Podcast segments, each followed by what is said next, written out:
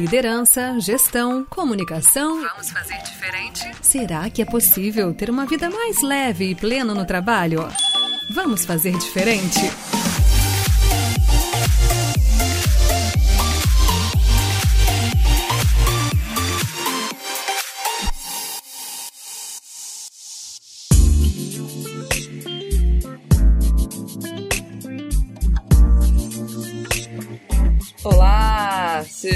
Todos e todas bem-vindos e bem-vindas a mais um episódio do nosso querido podcast. Vamos fazer diferente. Estamos voltando com energias renovadas após um pequeno período de férias. a gente estava precisando, né, amiga? Dar uma relaxadinha, ler algumas coisas diferentes, pensar no que, que a gente ia trazer para vocês na próxima, na próxima temporada. Eu acho muito chique a gente falar que a gente tem temporadas no podcast, né? Eu também acho. Ai, foi bom dar esse tempo de descanso. Todo mundo merece, né, gente? Descansem também, é importante. Mas voltamos com todo vapor e agora vamos começar a leitura de um novo livro. Na verdade, veja só, nosso quinto livro aqui no podcast já. Vocês acreditam? Eu não acredito.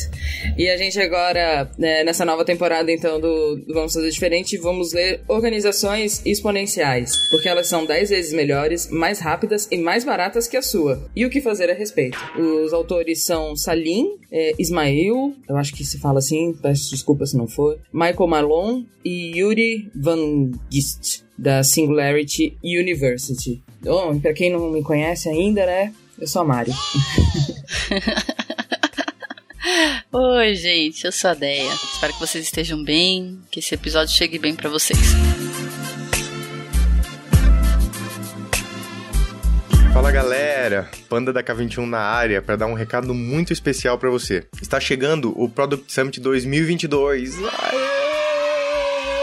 Ele vai acontecer no dia 30 de junho, lá no Centro de Convenções Rebouças, em São Paulo. Vai ser um dia para muita troca de experiências e aprendizados com grandes nomes do mercado digital. Pessoas com muita experiência de mercado e muita história para contar sobre o desenvolvimento de produtos. Tudo isso no melhor estilo Aprenda com quem faz. Você encontra mais informações no site www.productsummit.com com.br e no nosso Insta, K21Global. Ah, e não deixa para depois porque os ingressos são limitados. Product Summit 2022 Estratégias de negócio digitais para transformar o mundo. Gente escolheu esse livro porque a gente ficou pensando um pouco assim, né? Pra quem ainda não, não entendeu, esse podcast aqui quer te ajudar a ter uma vida melhor no trabalho. Isso vai envolver várias coisas, né? Vai envolver tanta parte comportamental, comunicação, é, segurança psicológica que a gente falou, falar com a liderança. E aí a gente pensou, ah, um pouco de droga, um pouco de salada, vamos.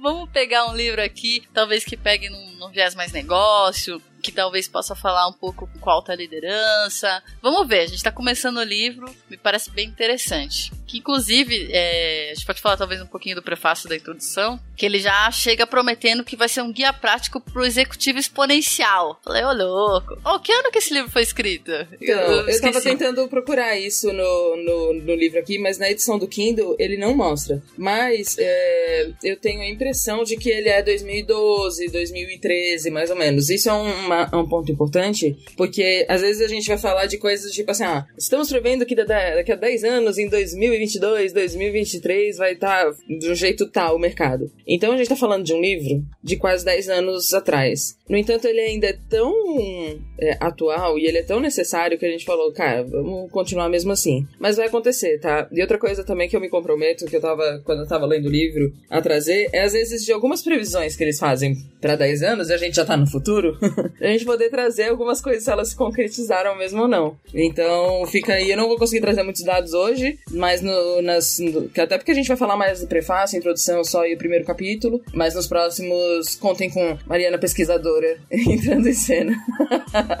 eu fiquei com esse negócio. Eu falei, cara, ele falou que lá na frente, em 2022, vai estar assim acessado. Eu fiquei, meu, depois eu vejo se mudou tudo isso mesmo ou não. Mas acho que, deixa eu, eu fiz umas anotações aqui Acho que, que ele traz, começa a falar lá no prefácio, na introdução, o quanto a ideia desse livro é um guia prático para o executivo exponencial, ele já traz uma cutucada que é tipo assim: não necessariamente o que te trouxe até aqui é o que vai te levar pra frente.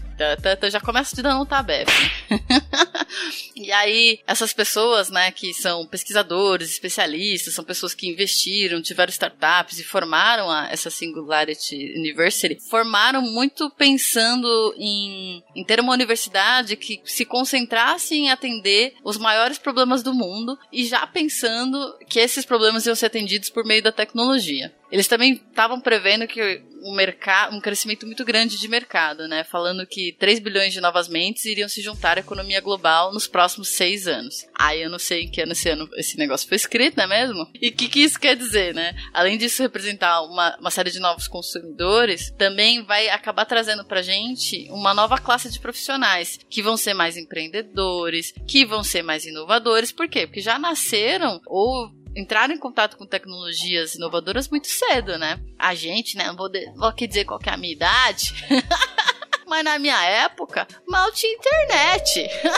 Imagina pra galera que já nasceu na era da internet. Esses dias que a pessoa não sabia o que era o Walkman. Eu tava vendo uma série, o menino tinha 18 anos e ele não sabia o que era o Walkman. Eu me senti velha? Não, eu me senti experiente. senti vintage. me senti vintage. Mas aí o que, que ele traz já na introdução? Que dada essa nova economia, essas pessoas que vão inovar, que vão ser empreendedoras, a sua concorrência não vai ser mais uma empresa enorme, multinacional do exterior. Vai ser um cara que vai estar na garagem usando a internet e lançando seus produtos online na nuvem. Então, assim, a concorrência e poder escalar o seu negócio, dado a tecnologia, vai ser muito mais rápido, vai vir de qualquer lugar. E é importante que você entenda isso. É importante que você é, consiga entender essa mudança de mercado, dado toda a tecnologia evolução que a gente tem para você poder se adaptar. E um update aqui, procurei é, aqui o livro foi a primeira é, a primeira edição foi lançada em outubro de 2014. Então a gente tava quase certo aí. Ele deve ter sido escrito ali em 2012, 2013, né? Foi lançado em, em 2014. Eu, eu gostei bastante também nessa, nessa parte que eles trazem, né? Esse início, falando inclusive dos estudos, né? Que tem a ver com a Singularity University, que é a universidade que eles fizeram, que ela inclusive não foi nem credenciada como uma universidade, porque eles queriam é, um currículo que mudava de forma muito rápida, então eles não queriam se adaptar, né? Às legislações lá americanas, mas é, todos né, tudo que eles conseguiram estudar na época e todas as coisas que eles conseguiram, inclusive, ensinar ali seus estudantes e tal, é, foram o, os estudos que geraram as reflexões desse livro, tá? Então não é um negócio só que um cara tava lá tomando banho pensando, foi um, um, um de fato, um, um, estudo e muita gente envolvida também na criação de, é, desse livro. Eu gostei muito também, eu até peguei também essa, essa parte da que tu falou sobre as novas bilhões de mentes que iam se juntar à economia. E que não são só pessoas, né, que estão 3 bilhões de novas pessoas trabalhando, são 3 bilhões de novos consumidores. Eu acho que isso também é, é muito importante, assim, a gente vê de que, sim, né, vai mudar a força de trabalho, vai mudar a forma como a gente vai trabalhar, mas fundamentalmente o que mudou foi a nossa forma de consumir. Então acho que é um, é um feedback que é um looping ali de que, que ele vai precisar ser alimentado o tempo inteiro. E que se a gente não conseguir se adaptar a essas mudanças, e daqui a pouco a gente vai começar a falar sobre alguns casos, né, mais conhecidos, outros um pouco menos, de empresas que não quiseram ou não conseguiram se adaptar, é, de fato é uma organização que ela tá fadada ao fracasso. E a gente vem vendo cada vez mais nesses 10 anos já pós-livro, né, é, algumas coisas que a gente simplesmente deixou pelo caminho, como a Dé falou, Walkman, né? Uma série de outras coisas que a gente não usa mais. E imagina, imagina. Gente, pensar o próprio Kindle, né? Eu tô aqui com o meu tablet na mão, né? Além das minhas anotações, falando com a Deia no, no, no, celular, tô vendo ela. É, é um negócio que, tipo, há 10 anos atrás eu nunca ia pensar que eu ia fazer. E eu tô falando de 10 anos, tipo assim, eu já era uma adulta há 10 anos atrás, não era um negócio, né? Tipo, ah, quando eu era criança. Mas eu lembro muito de quando eu era criança, de eu ficar pensando, Imagina que louco a gente ter um negócio em que a gente liga pra pessoa e vê onde ela tá. Imagina, ao mesmo tempo que ia ser muito legal, ia ser muito ruim, porque ia todo mundo saber onde todo mundo tá o tempo inteiro. Eu lembro disso, de eu pensando essas coisas quando eu era criança, sabe? Porque a gente via os filmes na TV, né? As pessoas se olhando e tal, e aí eu ficava pensando, será que um dia isso vai acontecer? E hoje é um negócio que a nossa vida gira em tanto em torno disso já, que eu, eu já nem consigo pensar o que, onde a gente vai estar daqui a 10 anos, né? Daqui a 10 anos, se a gente estiver gravando esse podcast ou qualquer outra coisa que a gente esteja fazendo e falar, lembra quando a gente ficava com um olho no tablet e outro no celular, gravando não sei o quê, e agora a gente faz isso de uma maneira ainda, ainda melhor, sabe? Isso é muito doido. Eu só queria deixar registrado aqui que há 10 anos atrás a Mariana era adulta, mas eu não. Mentira! Ah, tá. Fica aí, né, a dica. só, só você que era adulta nessa época. Bom, e aí, com, com relação a, a, a era de. É, é, assim, né? Que a gente fala da era da informação. A partir do momento que as indústrias, e são várias indústrias, começam a trabalhar com informação, de fato, né? Com dados, a inovação ela vai ser exponencial. E se as previsões não forem exponenciais também, vai dar muito ruim. Eu acho que esse, inclusive, é o, é o primeiro caso, né? Que é o momento Iridium. Né, que, isso, que isso, isso que fala na introdução, né? Se não me engano, aí você me corrige, porque eu tenho só algumas anotações aqui. Falava que a, acho que foi a Motorola, né? Isso, Motorola. Ela, ela criou um projeto chamado Iridium, que ela queria lançar uns satélites para melhorar essa questão da comunicação de telefonia celular. Só que, meu, foi um projeto super caro. e eles achavam que com isso eles iam conseguir alcançar muita gente e fazer as pessoas conseguirem falar de qualquer lugar do mundo. Só que era um custo muito alto lançar, lançar satélite, era um custo muito alto fazer aqueles telefones tijolão. E eles estavam gastando muita grana. E eles não tinham previsto que o mercado de telefonia móvel ia mudar. Tanto que os, os celulares iam ficar menores, que o custo para que você criasse torres, redes de comunicação também ia ficar mais barato, que a tecnologia ia evoluir. Então, acho que eles preveram um projeto super enorme, né, de muitos anos, gastaram muitos bil bilhões, não foi? Não foi milhões, foi até bilhões, bilhões, né? E aí foi um fracasso, porque até o momento, até acho que metade do projeto eles descobriram que, meu, não tá valendo a pena, o dinheiro que a gente tá gastando aqui, a tecnologia já evoluiu tanto. E aí a gente, ele usa essa palavra momento iridium, que era o nome desse projeto, para falar de quando a gente utiliza ferramentas que são lineares e tendências do passado para tentar prever o futuro que está em aceleração. Então, o que, que, traz muito forte nesse, nesse, nesse inicinho de, de livro? De que a tecnologia ela está se desenvolvendo de uma forma exponencial e não linear, né? Então ela não é uma, uma linha é, reta que sobe aos pouquinhos, não. Ela é uma linha que vai subindo, vai subindo, quando ela vê, ela vai dobrando é, ano a ano. Tem até uma lei, né? Uma lei X lá do Gordon Moore que fala um pouco sobre isso, né? Ah, você consegue explicar, mana? Consigo mais pra frente, consigo, mas é. Eu sou uma pessoa de humanas, né? Vocês vão ter que me. Mas deixa eu achar que, que ele tá mais pra frente, mas eu anotei. Eu tava até relendo hoje de manhã pra tentar explicar, porque. Mas ó, vou, vou, vou ler o um pedaço do livro aqui, ó. Fala assim: que a gente já tem 60 anos de história dessa lei de Moore, que é do, do Gordon Moore, que criou essa lei. Que falava que basicamente que a relação preço desempenho da computação dobraria a cada 18 meses. Ou seja, enquanto o preço cai, o desempenho dobra. E aí, o que isso quer dizer? Que a gente não vai crescer devagarinho a nossa evolução tecnológica e que a cada 18 meses a gente vai dobrar a nossa potência, né? O nosso potencial de, de processamento e de resolução de problemas por meio da tecnologia. Exato. Sabe uma coisa que me chamou muita atenção, que eu acho que tem tudo a ver, inclusive, com, com a nossa atuação, né, Déia? É que eles falaram com o Dan Colucci, que era um dos caras que administrou a aquisição da Iridium, isso foi em 2000, e que uma das maiores razões para o desastre que foi esse, né, essa, essa iniciativa de trabalho, além de eles não terem previsto toda a mudança ou acharem que ia ser um, um, né, um crescimento linear, é que o plano de negócio da Iridium ele foi fixado 12 anos antes de o sistema entrar em funcionamento. Como é que é o negócio? Brasil, senta aqui comigo. Vocês hoje, eu tô falando de 20 anos atrás, tá? Não tô falando de revolução industrial.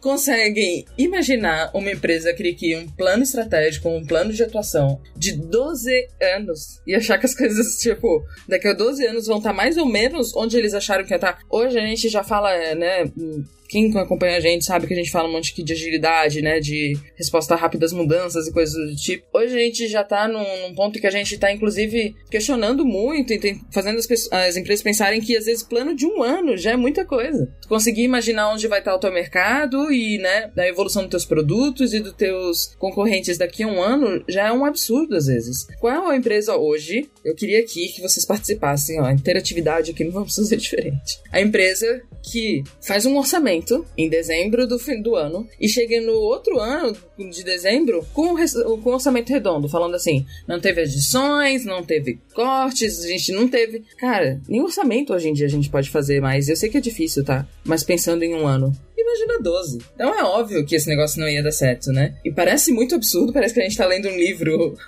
da década de 50, mas não, a gente tá falando de poucos anos atrás, sabe? Tipo, na época que esse negócio tava sendo feito, eu já tava na faculdade. Não quero falar muito mais sobre isso, mas assim, é um negócio muito recente. Então, o que a gente tá falando sobre isso, mais especificamente ali, né, da, da definição das organizações exponenciais, é que eles falam que essas organizações são aquelas cujo impacto ou resultado ele é desproporcionalmente grande, pelo menos 10 vezes maior, comparado aos seus pares devido ao uso de novas técnicas organizacionais que alavancam as tecnologias aceleradas. Então isso eu acho que é um ponto fundamental desse livro, né? De que quando a gente pensa que existe uma nova maneira de inovar, uma nova maneira da tecnologia se, se, se né, crescer e, e escalar e tudo mais, a gente precisa organizar, eu sei que vai parecer redundante, mas organizar a nossa organização para que exista uma nova maneira da gente, da gente trabalhar também, porque não, não adianta a gente pensar só no que tá lá fora e tipo, beleza, como que a gente vai aqui dentro se organizar para que isso aconteça? Então a gente,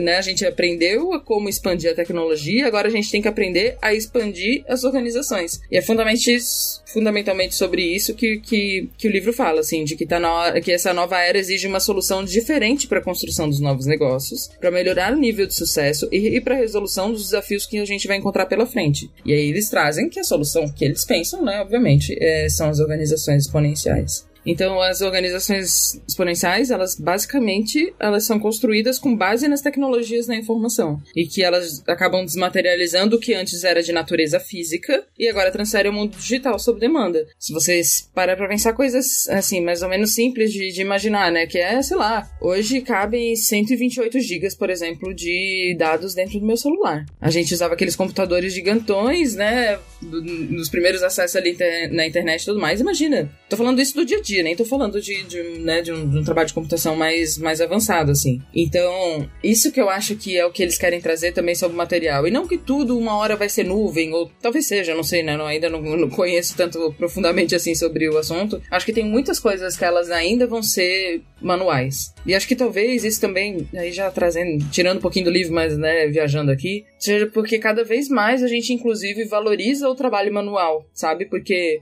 hoje, é, é, né, o artesanato, o trabalho local, quando a gente pensa em economia, mas quando a gente pensa também de tipo, tem certas coisas que parece que, que a tecnologia ela não vai conseguir simplesmente, tipo, tomar esse lugar do humano, sabe? Então falar, ah, porque, né, os robôs vão, vão roubar os, os, os cargos, né, as posições, principalmente operacionais de emprego e tal. Eles não vão roubar, mas aí o, o que tá é, em vez de a pessoa ficar lá apertando o botão, ela tem que usar a inteligência dela para fazer outra coisa. Só que enquanto a gente em sociedade não entender isso, de que a gente precisa elevar o nível de educação, a nível de possibilidades, de oportunidades para as pessoas, aí sim a gente de fato vai ter um, um, grande problema aí de emprego também daqui para frente. Então, não só das organizações, mas acho que tem uma série de outras coisas muito mais profundas que a gente precisa analisar para entender de que sim, isso é inevitável, entendeu? A gente não tá falando aqui de um negócio que talvez venha acontecer. Já é a nossa realidade. A gente já tá 10 anos na frente desse livro, e há 10 anos atrás, nesse livro já era uma realidade, né? Então, como, como que a gente vai se adaptar para fazer isso acontecer de fato? Dado isso que você falou, me lembrou um exemplo que acho que tá até mais pro final do, do, desse primeiro capítulo, né? Que ele fala que mesmo os serviços e produtos que a gente entende que, nossa, não vão ser tomados pela tecnologia, de alguma forma são sim impactados por ela. Então ele tava falando de um serviço de, de lavar de carro. Lavar rápido. De lavar rápido. Serviço de lavar rápido. Isso é em Buenos Aires, tá? Buenos Aires tem uma cultura é, lá de, de as pessoas gostarem muito dos seus carros sempre limpos. É verdade. Então,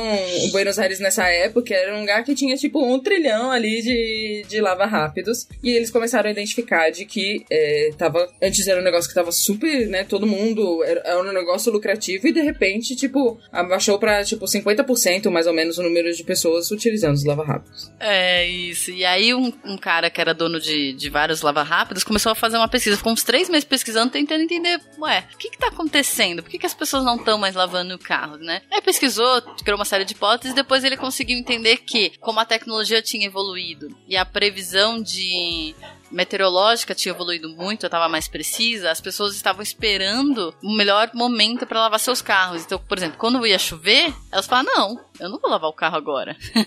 vou esperar. E isso fez com que as pessoas tomassem melhores decisões sobre quando lavar o carro ou não. Só que, consequentemente, acabou é, impactando essa economia, né? Esse mercado de lava rápidos. Então, beleza, vai ser sempre uma coisa manual, né? Manual no sentido de físico, não vai ser digital, né? Vai precisar da, da aguinha, do sabão para lavar o seu carro. O seu carro ainda é uma coisa física, mas ainda assim a tecnologia vai acabar impactando na maneira como eu lavo o carro, como eu consumo esse serviço de lavar rápidos. Isso eu achei interessante. E aí, trazendo também, além do, do, do, exemplo da Iridium, né? Tiveram vários outros no meio do caminho, acho que vale a gente citar alguns aqui. Eu vou num trecho que ele pode ser até um pouco longo, mas acho que vai ajudar, inclusive, a entender um pouco do que, que é o entendimento da, da, da, da previsão exponencial também, né? De a gente conseguir olhar para para frente de uma maneira diferente. Então, por exemplo, né, que ele traz aqui no livro. Como os telefones móveis no início da, da década de 80 eram volumosos e geravam altas tarifas de utilização, a renomada empresa de consultoria McKinsey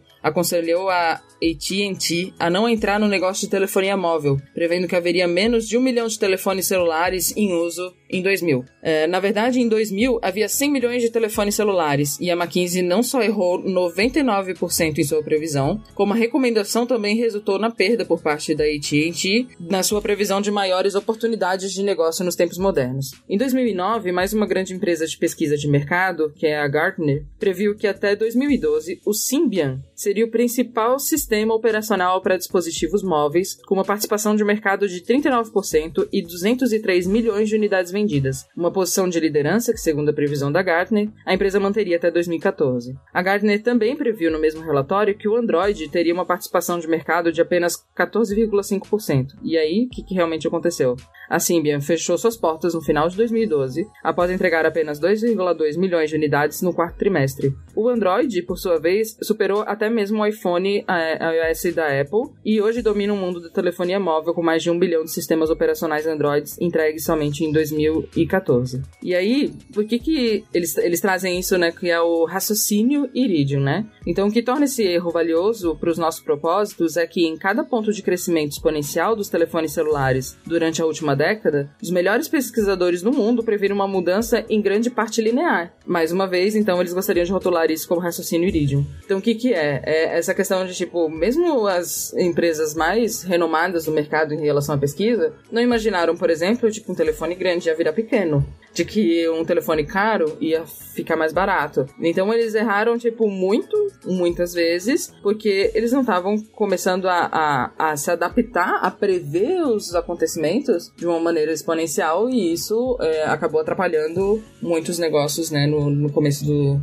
aí dos anos 90 e 2000, mais ou menos. No livro ele também traz uns outros exemplos, mas acho que eu não vou citar aqui, mas o que eu achei interessante é que ele começa a questionar, falando, nossa, por que, que as previsões estavam tão incorretas? Seria fácil de justificar é, se falasse, ah, foi baseado em dados que não estavam tão bons, né? Ou falar que se, se fosse um, um, uma previsão que tivesse só um pouquinho incorreta, falar, ah, de repente os dados não estavam tão legais, ou foi incompetência. Só que a diferença de, da previsão, né, do, do que foi previsto para o resultado, era enorme. E aí o livro fala que isso se deve a uma, uma, uma falta de interpretação é, correta do, da natureza daquele mercado e também quando você acaba confiando num paradigma que no passado funcionava, mas que tornou-se obsoleto. Que é ol, olhar para o passado para poder estimar o futuro. Não que você não deva fazer isso, não é isso. Mas olhar além disso. Entender que o mercado está mudando. E que não é uma coisa só que vai influenciar, né? Por exemplo, o exemplo da Kodak.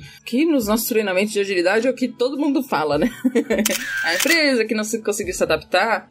Imagina assim, né? Talvez tenham aí pessoas mais novas que até não conheçam muito da Kodak. A Kodak era a empresa líder de mercado quando a gente falava de máquinas de, né, de, de fotografia, de filme, de uma série de coisas. Então, Polaroid também era uma que era tipo, cara, não tem como essas empresas acabarem. E elas acabaram. O que aconteceu é que a própria Kodak, ela inventou a fotografia digital. Mas ela mesmo não entendeu ou não acreditou naquela época, né? De que isso ia ser o negócio do futuro. Então, assim, será que o fracasso da Kodak foi simplesmente um caso de uma empresa que ela, ela acabou se tornando complacente e perdeu a sua vantagem em termos de inovação? O que, que, que, que é interessante dessa questão da Kodak? O que, que acabou com a Kodak foi só o, o fato de, bom, agora nós temos né, fotografias digitais mais ou menos naquela época, né, que a Kodak estava em alta, considerando tudo que envolvia o ato de, né, o fotografar, o ter que revelar, comprar uma máquina, ou comprar um filme e tudo mais, uma foto ela saía em torno de um dólar, mais ou menos. Hoje a gente, eu tenho, esses dias eu estava limpando meu celular, né, fazia três anos que eu não limpava só o meu celular, tinha 8 mil fotos no meu celular. Meu celular vale 8 mil dólares? Não. Mas, né, é, eu acho que, que isso não foi nem só um, um, grande salto evolutivo do que a gente fala só de, de fotografia, né? A Kodak, ela teria conseguido se manter competitiva se fosse só isso. É só essa questão de, da, da fotografia. Mas, na verdade, ela foi é, atingida por uma mudança tecnológica revolucionária que surgiu de várias direções. Então teve uma mudança nas câmeras, né? Antes a gente tinha grandes câmeras ou câmeras mais caras, hoje todo mundo tem câmera em qualquer lugar do celular. Filmes, processamento, distribuição, varejo, marketing, embalagem, armazenamento e de forma decisiva então uma mudança radical na percepção do mercado sobre o lance da fotografia, né? Então, também a gente não pode pensar que geralmente é tipo um fator só que vai que vai trazer, acho que esse exemplo inclusive da da também. Eu tenho certeza que a pessoa que tava lá, né, programando ou melhorando a questão do tempo, pensou, acho que eu vou ferrar com o mercado de lava rápidos, sabe? Às vezes nem a gente sabe o impacto que algumas tecnologias vão ter, sabe?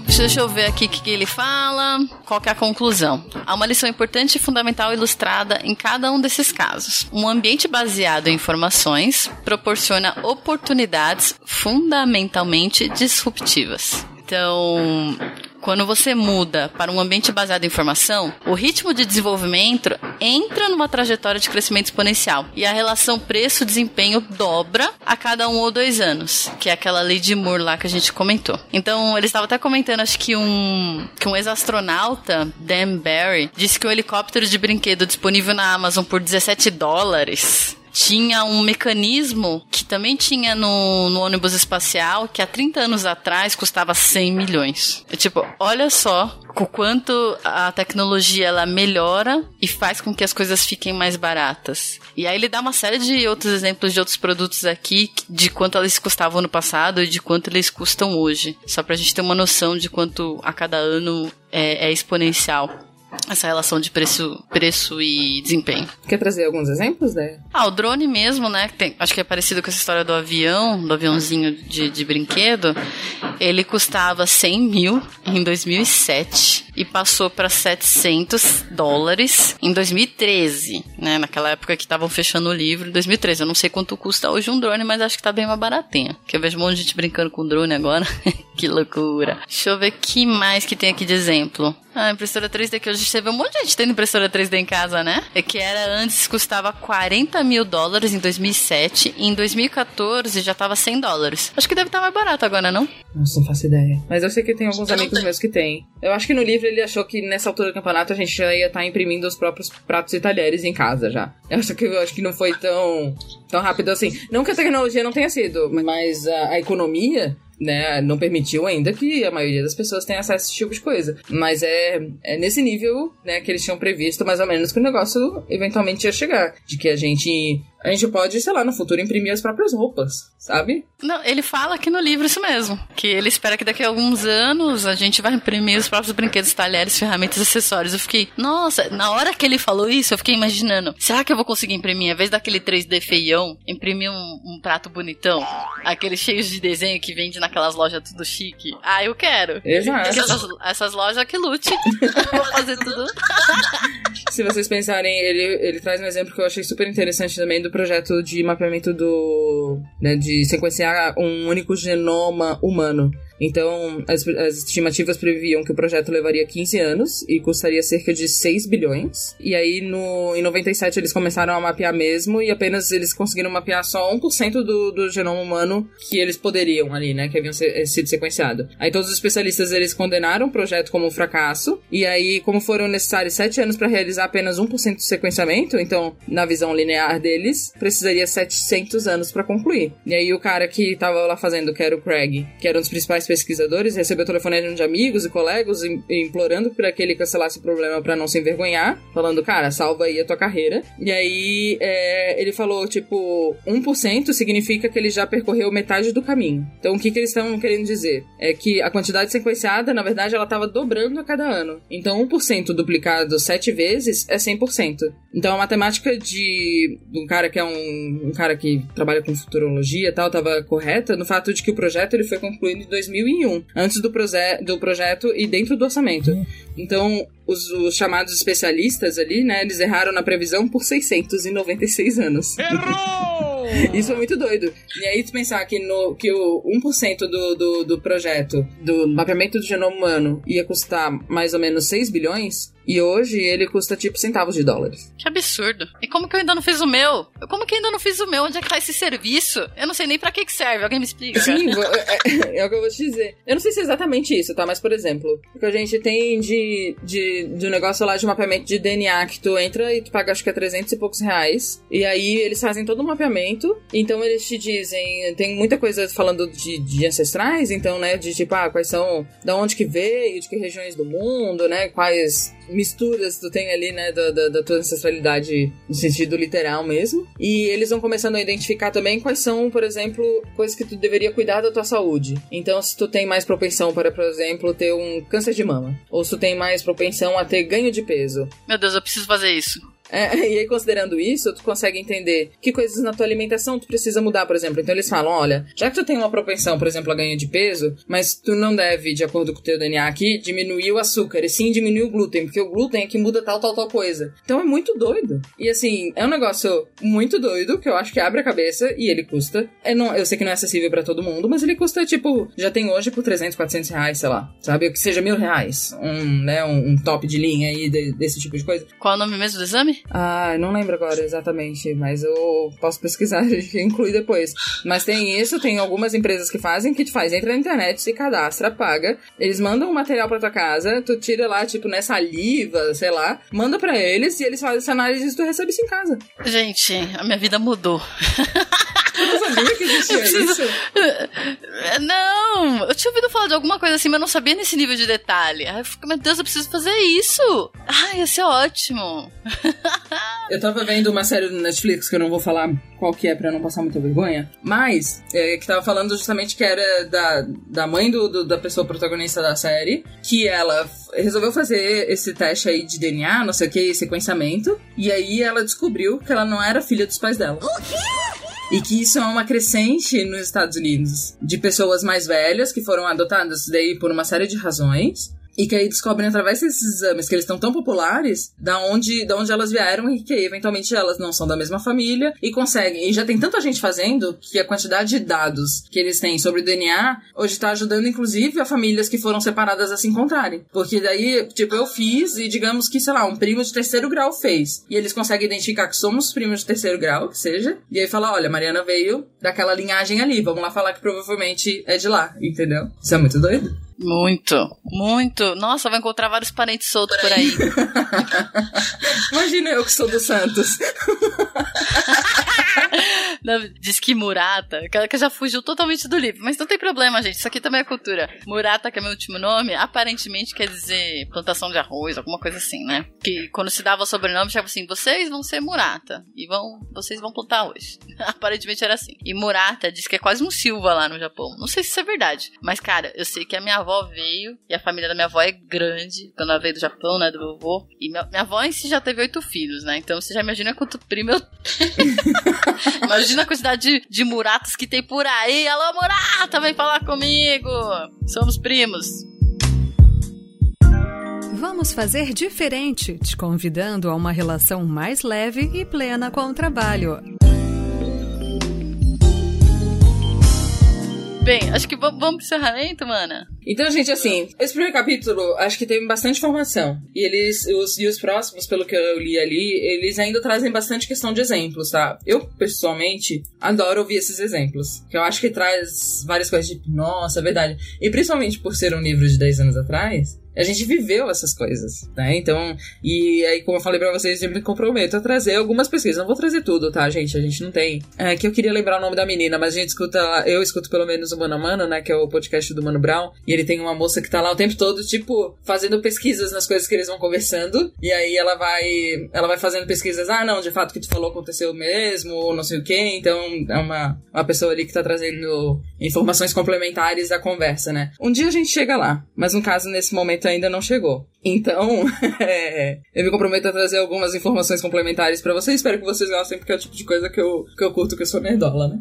Mas, é, esse primeiro foi tipo uma série de informações. As próximas vão vir ainda, talvez até mais exemplos e mais organizadas. Mas eu tô super animada com a leitura desse livro, porque eu não achei que um livro de 10 anos atrás. Eu já tinha lido há um tempo atrás, eu falei isso pra Deia, inclusive. Mas acho que eu tinha lido sem a atenção ou conhecimento que eu tinha naquela, né? Que eu tenho hoje naquela época, tipo, não, não dei a atenção necessária necessária. E a gente quer, inclusive, trazer outras pessoas que estão usando os conceitos desses livros também para outras situações, né? Quando a gente fala de organização, a gente tem que falar de liderança, uma série de coisas. Então, vem muitas surpresas e pessoas boas participando dessa, dessa temporada com a gente aí também. Fiquem ligados. Aproveitando, né? Sigam a gente nas redes. Às vezes a gente tá no LinkedIn, mas normalmente a gente tá no Instagram. Compartilha esse episódio com a galera que você acha que, que já leu esse livro, que gostaria de ler esse livro não tem tempo, de repente vai ouvir o podcast como, nossa, eu vou aqui correr na esteira ouvindo esse podcast, porque eu sou essa pessoa que escuta podcast enquanto faz faxina, já que eu não gosto de fazer faxina, que seja aprendendo. Então passa pra geral. E é importante mencionar, estamos muito chiques. Estamos muito chiques. Nossa edição agora é feita por senhor Aerolitos aí, maravilhosos. Léo, um beijo. Isto fica feliz em ser útil. Beijo pra galera aí. E patrocinado por Dona Ken. Dona Ken, Dona K21. Agora estamos numa rede podosférica, né? Love the Problem, Agile Girls, Segue o Flow, Pontes Elefantes e agora vamos fazer diferente. Tudo nessa rede podosférica, se ajudando e trazendo assuntos correlatos. Então tá sendo bem bacana essa colaboração. Saiu, inclusive, é, o último episódio foi, foi uma collab, né? De quatro podcasts que a gente falou sobre a cultura do sim. Se você ainda não escutou, escuta. Exato. Tá Menina, eu não tenho nem roupa pra esse acontecimento. Para! Tamo muito chique! Socorro, um dia. Aí ajuda a gente a crescer, porque daí a gente vai ter essas pessoas aí apoiando, trazendo esses. Quem sabe, né? Igual o Mano Mano lá, Mano Brown, que tem essa moça. Eu vou tentar lembrar o nome dela, porque ela é muito boa. Ela acrescenta muito no, no podcast. Sonhar não custa nada, né, gente? Tamo aqui. Um ano e pouco depois ainda fazendo esse podcast, tá sendo muito legal. E fechamos com essa frase de sonhar não custa nada. Graf Mariana 2022. Fiquem bem. Beijo grande para vocês. Valeu, gente. Beijão. Até o próximo. Tchau.